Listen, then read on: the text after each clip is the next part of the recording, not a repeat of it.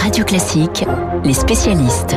Voilà, vous connaissez Anne-Claude Crémieux, elle est professeure de médecine et membre de l'Académie de médecine. Nous sommes en direct. Évidemment, pour vous ce matin, bonjour, bienvenue. Nous allons nous poser les questions que tout le monde se pose.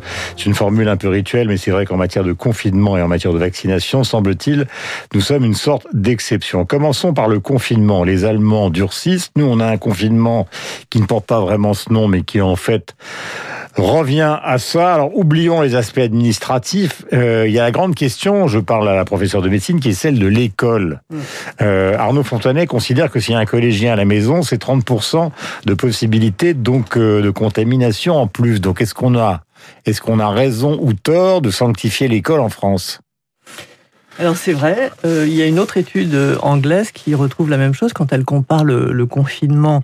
Premier confinement, les écoles étaient fermées en Angleterre et le deuxième confinement, les écoles euh, étaient euh, ouvertes. Je ne parle mm. pas du troisième.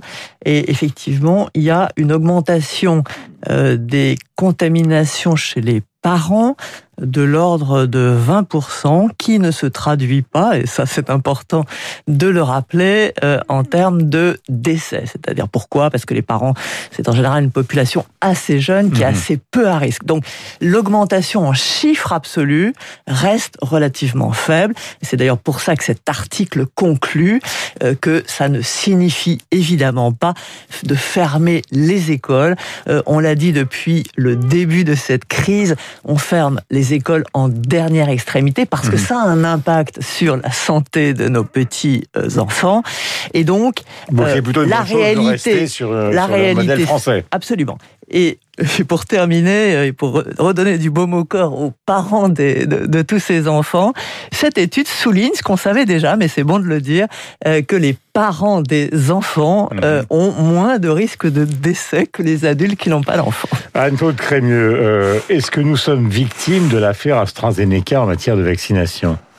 Non, je, ne pense pas qu'on soit victime. On est victime de la pénurie de vaccins. Aujourd'hui, euh, les personnes euh, qui sont âgées, qui appartiennent à ces groupes à risque, ne sont pas en train de se dire je me méfie du vaccin, elles sont en train de se dire quand est-ce que je me fais vacciner? Et moi, je parlais en termes de pénurie, hein, je parlais pas en termes de je parlais vraiment en termes de pénurie, c'est-à-dire ah, Je pense que c'est pas seulement la pénurie de vaccins AstraZeneca, c'est la pénurie de l'ensemble des vaccins. Rappelez-vous, mmh. nous étions euh, il y a trois semaines en train de parler des problèmes de livraison de Pfizer. Et c'est vrai que ça a entraîné des arrêts de vaccination répétés qui ont nuit à la couverture vaccinale apparemment, on nous dit que euh, l'horizon s'améliore pour deux raisons, parce que les vaccins ARN messagers vont reprendre les livraisons euh, au rythme qui était initialement prévu, et d'autre part parce que on va vers une augmentation du nombre de vaccins, mhm. et parmi ces vaccins qui arrivent, ils seront faciles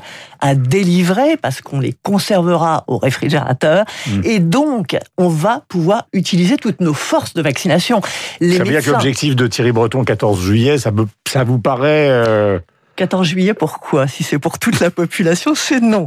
Si c'est euh, pour avoir vacciné au 14 juillet l'essentiel de la, population au-dessus de 50 ans, je ne sais pas ce qu'il a dit, je pense que oui, c'est vrai que on a en France beaucoup euh, de personnes capables de vacciner. On a les médecins, on a les pharmaciens, on a les infirmières libérales qui peuvent vacciner. Donc c'est pas ça qui nous manque. On peut rattraper à condition d'avoir les vaccins. C'est le débat évidemment de la confiance qui a été apportée, peut-être euh, excessive, euh, de l'Europe justement aux fabricants de vaccins. Question la dernière, mais elle est très importante. C'est l'évolution des, des variants. Alors, euh, on va pas les, les, nommer. Alors, c'est une question là que j'adresse évidemment à la scientifique que vous êtes. Dans l'ARN messager, tous les labos, est-ce qu'ils sont en train, variant après variant, de modifier leur formule de manière à pouvoir répondre à toutes les situations qui se présenteront Alors pour l'instant, qu'est-ce qu'on sait sur les vaccins ARN messagers qui sont considérés comme ceux qui, ont, qui entraînent la réponse immunitaire la plus forte? On sait en laboratoire que ça diminue euh, le, la quantité d'anticorps neutralisants que nous fabriquons. Mmh. En vie réelle, il est possible que ce vaccin reste efficace pour prévenir les contamination. Et ce que l'on sait, c'est qu'il y a de très très fortes chances que tous les vaccins restent Mm. efficaces pour prévenir les formes sévères.